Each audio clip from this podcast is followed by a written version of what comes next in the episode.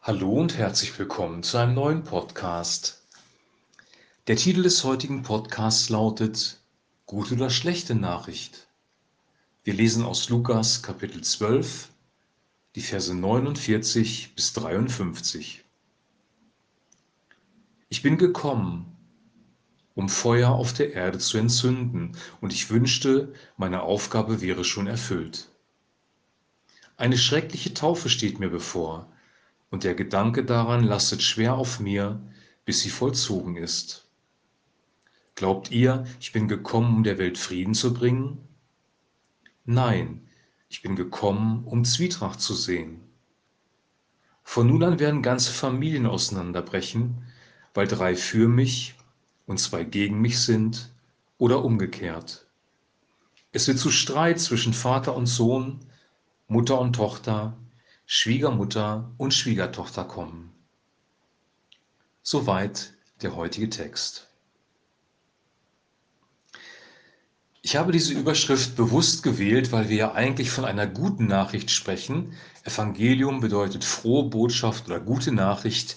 Und manchmal lesen wir Dinge im Neuen Testament, wo wir uns die Frage stellen, ist das wirklich eine gute Nachricht? Und hier steht etwas, was nicht nach guter Nachricht aussieht, nämlich einmal, dass Jesus mit einer schrecklichen Taufe getauft wird. Das ist seine Kreuzigung außerhalb von Jerusalem für unsere Sünden, sein Tod, von dem er spricht. Und dann, dass er Zwietracht oder Spaltung bringen wird bis in die Familien hinein.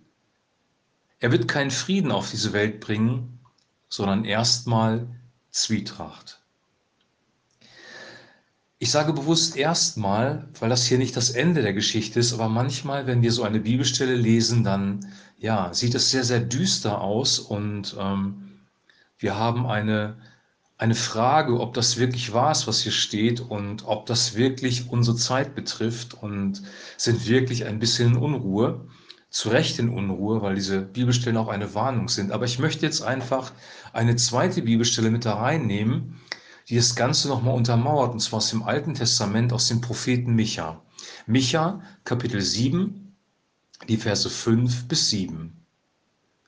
Vertraue nicht deinem Nächsten, auch nicht deinem besten Freund. Achte auf deine Worte, auch vor der Frau, die in deinen Armen liegt.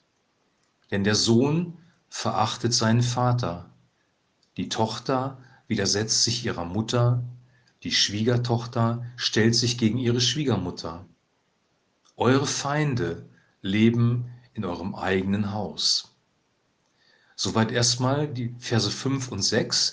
Und in diesen Versen 5 und 6 wird deutlich, dass diese Botschaft sehr, sehr ähnlich ist der Botschaft, die Jesus abgegeben hat. Aber es hört hier nicht auf, sondern es kommt dann eine Veränderung rein, nämlich in Vers 7. Ich aber will mich auf Jahwe verlassen. Erwartungsvoll will ich nach Jahwe Ausschau halten. Also diese ersten beiden Verse sind nicht das letzte Wort und auch die Verse, die Jesus hier gesprochen hat, sind nicht das letzte Wort, obwohl dort eine sehr, sehr düstere Prophezeiung ähm, aus dem Alten Testament aufgegriffen wird, nämlich die Prophezeiung von Micha, dass Spaltung in Familien reinkommt und das, was wir sehen, ist eine also in der Jetztzeit eine gespaltene Gesellschaft, Spaltung bis in Familien hinein, Konflikte, ähm, Spannungen nebenzu. Wir haben es in Corona besonders gemerkt, dass die Gesellschaft gespalten ist, aber auch jetzt merken wir, es eine Spaltung da. Auch die Weltgemeinschaft ist gespalten, es gibt Konflikte, es gibt Kriege und es sieht sehr, sehr düster aus. Die Spaltung in den Familien, die Trennung in, der, in, den Familien ist ein Zeichen der Endzeit. Das machen die Verse danach deutlich und ein Zeichen, wie es aussehen wird, be bevor Jesus wiederkommt. Also eine sehr, sehr düstere Prognose. Aber in Vers 7, in Kapitel, im Micha Kapitel 7, Vers 7, wird uns eine Perspektive gegeben. Ich aber will mich auf Jahwe verlassen. Erwartungsvoll will ich nach Jahwe Ausschau halten. Jesus sagt, dass wir wachsam sein sollen, dass wir warten sollen, dass er wiederkommt und ja, auf ihn Ausschau halten sollen. Auch wieder eine Parallele.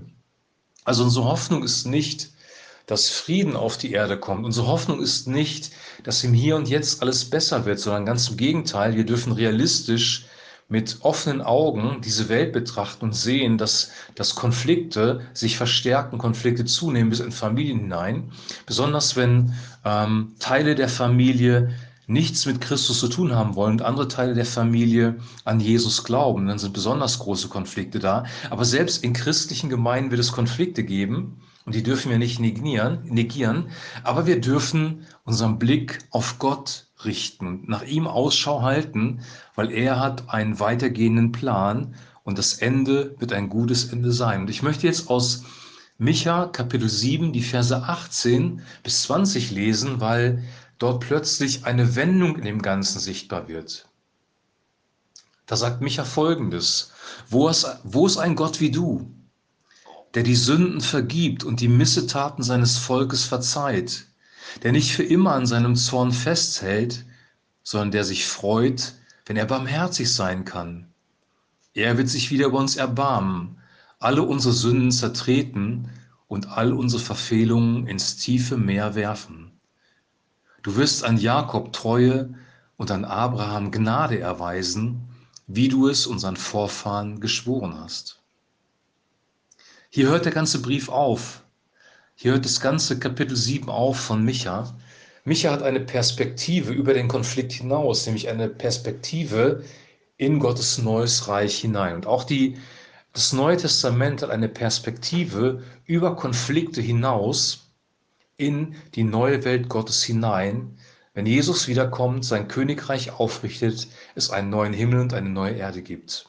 Unsere Aufgabe ist, diese Ewigkeitsperspektive zu haben und mit der Liebe Gottes im Herzen durch diese Zeit durchzugehen, durch die wir durchgehen müssen. Wie gehen wir jetzt um in diesen Konflikten mit den Menschen, mit denen wir zu tun haben? Was passiert jetzt, wenn diese Konflikte direkt in unserer Familie sind, real vor unseren Augen, wenn wir wirklich im Clinch liegen mit unserem Ehepartner, mit unseren Kindern? Was passiert dann? Raubt es uns den Frieden, raubt es uns den Schlaf oder sehen wir auf Gott und vertrauen wir ihm, dass er es zu einem guten Ende bringen wird? Zwei Dinge gibt es beachte, zu beachten. Einmal Worauf sehe ich? Sehe ich auf den Konflikt? Sehe ich auf die Probleme? Habe ich ein problemorientiertes Denken? Oder sehe ich auf Christus? Sehe ich auf den Vater? Sehe ich auf das Königreich Gottes? Also was ist meine eigentliche Perspektive? Ist die erste Frage. Der zweite Punkt, der wichtig ist, was befindet sich in meinem Herzen? Jesus sagt, mein Frieden lasse ich euch. Nicht wie die Welt gibt, gebe ich euch. Also in dem Konflikt werden wir den Frieden von Christus haben, wenn wir uns auf ihn fokussieren, mit ihm Gemeinschaft haben, uns vom Heiligen Geist erfüllen lassen. Und zweitens wird dann auch die Liebe Gottes in unserem Herzen bleiben. Denn die Bibel sagt, dass in dieser Endzeit die Liebe erkalten wird, weil die Gesetzlosigkeit überhand nehmen wird. Frieden auf der einen Seite und Liebe. Und zwar Liebe, ja, für die Menschen, mit denen wir im Konflikt stehen. Jesus sagt, liebt eure Feinde, tut wohl denen, die euch hassen. Wir sollen in der Liebe bleiben, in dem Frieden bleiben, den Christus uns gegeben hat. Dann werden wir gut durch diese Zeit kommen. Und ich möchte noch ein drittes anfügen, was auch wichtig ist. Weisheit im Umgang mit deinen Worten, Weisheit im Umgang mit dem, wie du mit anderen kommunizierst. Denn Micha sagt hier sehr, sehr klar, vertraue nicht deinem, deinem Nächsten, auch nicht deinem besten Freund, achte auf deine Worte, auch vor der Frau, die in deinen Armen liegt. Also wir müssen aufpassen, wie wir kommunizieren. Wir leben in einer Welt, wo wir sehr schnelllebig leben und wo wir auch sehr schnell kommunizieren, wo ein Wort dem anderen folgt, ohne dass wir darüber nachdenken, was wir reden oder was wir zum Beispiel bei Twitter schreiben. Das Ergebnis ist verheerend. Das Ergebnis ist Zerstörung in Beziehungen, Konflikt in der Gesellschaft, Spaltung, Streit, Durcheinander. Wir können auch eigentlich dankbar sein, dass Jesus das alles vorausgesehen hat und auch genannt, benannt hat und Micha das auch getan hat im Alten Testament. Das zeigt doch, Gott hat alles unter Kontrolle und er hat uns Werkzeuge gegeben, mit diesen Dingen umzugehen.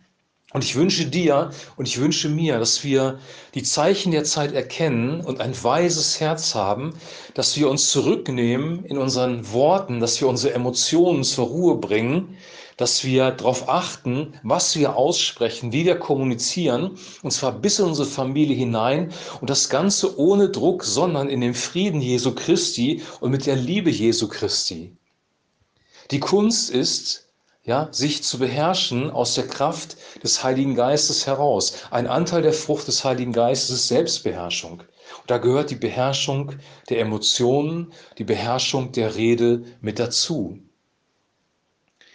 Wenn wir das tun, dann werden wir einen Unterschied machen. Dann werden wir Salz für die Erde sein und Licht in der Finsternis, weil die Menschen um uns herum realisieren, dass wir in diesem großen Konflikt, der hier benannt wird, anders reagieren als andere Menschen, die sich von dem Konflikt mitreißen lassen und die in Hass und Finsternis verfallen.